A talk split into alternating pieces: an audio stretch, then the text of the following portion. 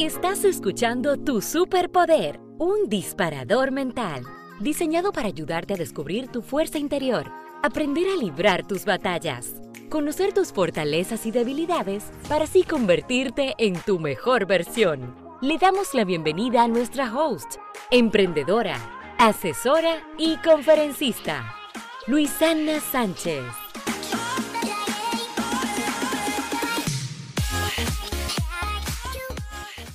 Hola, hola. Hoy quiero presentarte a Amelia Rodríguez.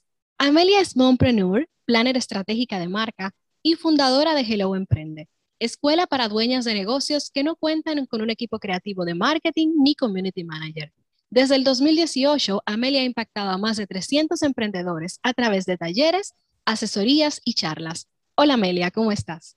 Hola Luisana, yo estoy súper bien. Yo feliz de que hayas aceptado esta invitación de participar en tu Superpoder Podcast. Yo más de que tú me hayas extendido la invitación. Vamos a entrar en materia de una vez. Cuéntanos, Amelia, ¿cómo nace tu pasión por el emprendimiento? Bueno, em, podría decir que desde pequeñita, aunque no lo visualizara de esa forma, yo tenía iniciativas como de emprendimiento y, y de liderar. Yo recuerdo que yo vendía para las fechas como festivas, Día de la Madre, San Valentín, tarjetitas que yo hacía. Yo creo que estaba en segundo de, de primaria y yo hacía esas tarjetitas y la vendía a peso eh, llevaba florecita a la escuela y también la vendía. Y entonces como que desde por ahí comenzó todo. Pero mi deseo o el momento en el que yo decidí ya darle formalidad a todo es porque yo siempre tenía esa inquietud de poder tener algo propio, de poder liderar a mi manera y de poder hacer las cosas como yo entendía que verdaderamente tenían que, suceder. Excelente, me parece fenomenal. Mira que comentas que iniciaste primero teniendo tu propio emprendimiento y eso fue lo que te dio a ti el pie para entonces empezar ya a extrapolar esos conocimientos para poder ayudar a negocios, a emprendedoras que estaban iniciando. Cuéntanos cómo fue esa experiencia de quién fue esa primera persona que te pidió ayuda para que tú le ayudaras con su negocio. Mira, yo tenía mucho tiempo que no pensaba en eso, realmente. Pero más que pedirme ayuda, fue como que, ok, ya yo tengo la idea de lo que quiero hacer, a lo que me quiero dedicar, ahora yo tengo que probarlo. Y ahí pues contacté con una amiga y le dije, mira, yo estoy haciendo esto, qué sé yo cuánto. Ella fue como que mi primera cliente. Mi primero 10 mil pesos me lo pagó una amiga para estas personas que desacreditan a los amigos, que los amigos no apoyan. Eh, y con ella yo hice esa prueba. Luego ya, yo lo que hice fue que seleccioné a varias chicas de, de Instagram eh, visualicé sus perfiles, vi las condiciones en las que tenían sus negocios y yo entendía que podía aportar. Me comuniqué con ellas, fueron en ese momento tres personas, me dijeron que sí y pues entonces con ella comencé lo que es como el testing de mi primer servicio, que era un Esa prueba piloto. Exactamente, que fue un taller personalizado de redes sociales. Súper. Amelia, yo quiero hacerte una pregunta. Yo voy a hacer aquí un poquito de trampa, señores, porque quienes no saben, yo conozco a Amelia ya desde hace mucho.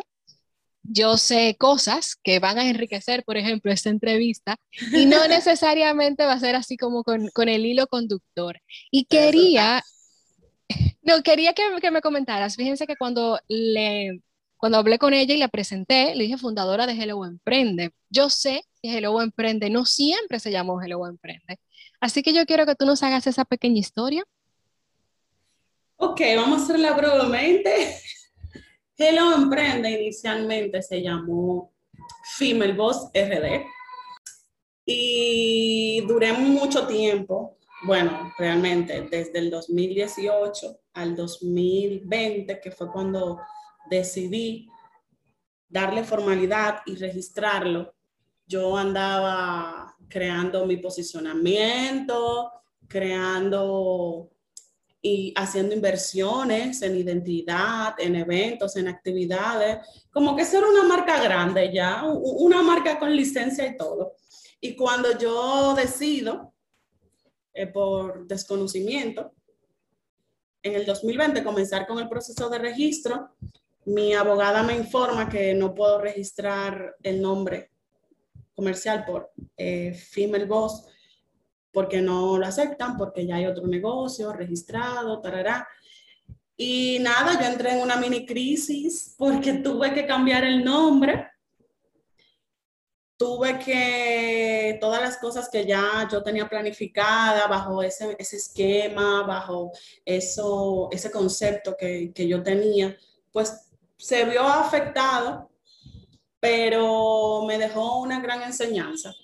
Y realmente lo que estoy haciendo ahora a través de esta nueva etapa de crecimiento de mi negocio me, me gusta muchísimo, pero no deja de haber sido un error, un error por desconocimiento más que nada, por el típico miedo que uno le tiene a formalizarse o a los inconvenientes y las barreras que uno pueda presentar en ese momento, uno retrasa eso, que evidentemente uno va a tener que hacerlo. Y ese fue como que lo más grande que yo he tenido hasta ahora con relación a mi proyecto. ¿Y en algún momento te pasó por la cabeza decir, sabes qué, lo voy a dejar hasta aquí? Ya, creo que estas son señales del destino para que no continúe con este proyecto. Mira todo lo que me ha pasado, yo lo voy a dejar hasta aquí. Sí, como en veces, como tres veces, yo te podría decir que yo di que he tocado fondo así, de que voy a soltar esto ya, no puedo más, no quiero, pero no fue por el tema del registro. Eh, eso era algo que yo corría el riesgo de que pasara, porque era algo que yo sabía que tenía que hacer y simplemente lo, lo atrasaba pero era más cuando se me presentaban otro tipo de dificultades, cuando de repente no captaba el número de clientes que yo quería en el mes, o cuando yo había planificado algo que me había costado mucho, muchas horas de trabajo y de repente no salía como ni cerca de la, de, de la estimación que uno hace. En esos momentos, cuando se me trancaba el juego a veces con varias cosas al mismo tiempo, de cosas que uno no esperaba. Pero el hecho de que yo sé que esto es mi vida, que esto es a lo que yo me quiero dedicar, que esto es lo que a mí me apasiona, es lo que me ha mantenido firme en esos pensamientos oscuros que uno le da a veces. La pasión, ¿verdad? Cuando tú encuentras esa pasión, te ayuda y sirve como gasolina.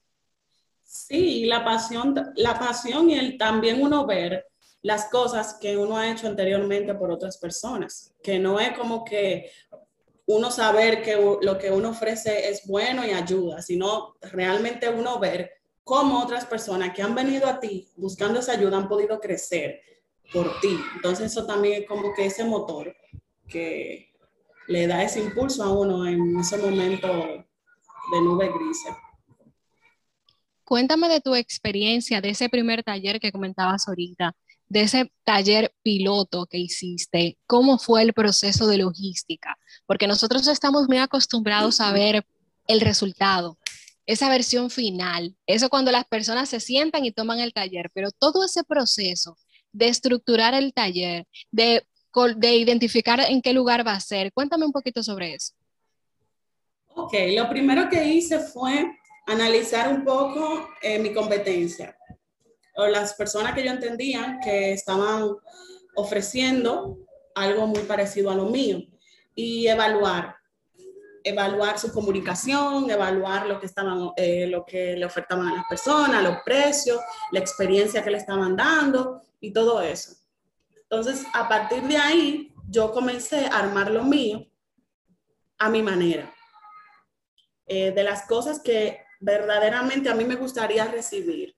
poniéndome en el lugar de las personas, independientemente del costo.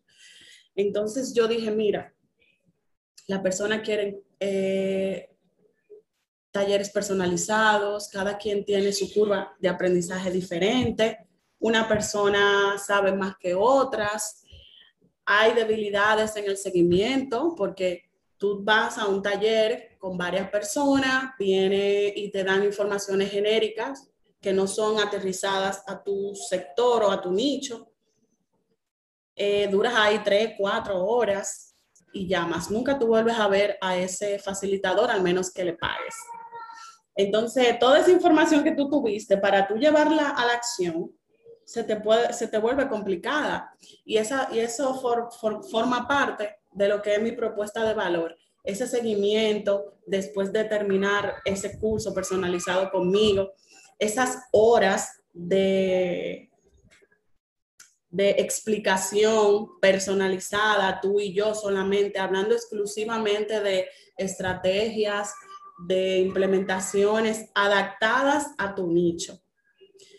Y claro, yo hice mi pequeña investigacióncita de mercado rústica, pero una encuestica, no a mis amigos, sino a esas personas que yo sé que, que podrían ser mis potenciales clientes, de cuáles son sus mayores preocupaciones.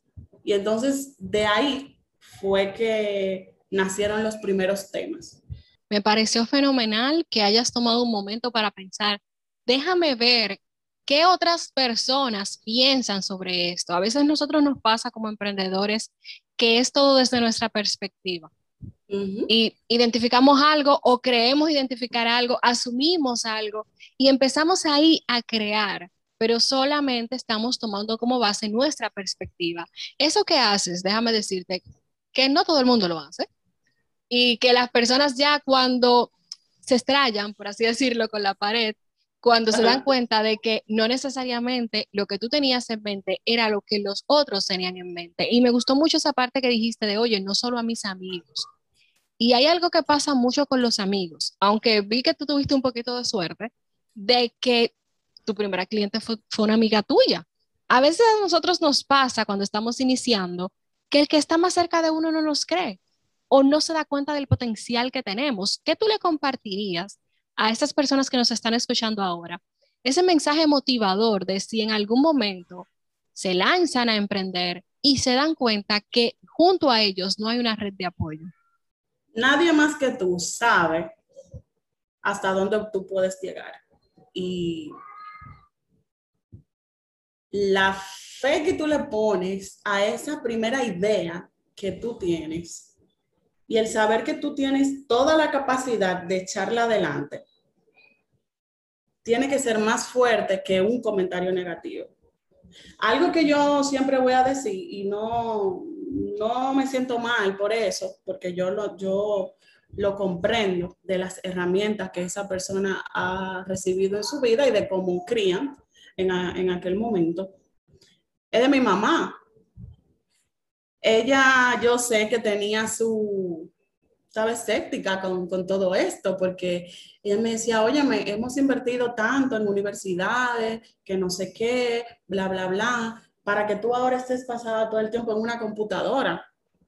Pero cuando ella comenzó a ver a su hija, que comenzó a salir en programas de radio, en programas de televisión, eh, eh, hacer los talleres, que ya veía esas grabaciones finalizadas de los talleres, que presenciales y todo eso, ella ya comenzó a tener un poquito más de fe en esto.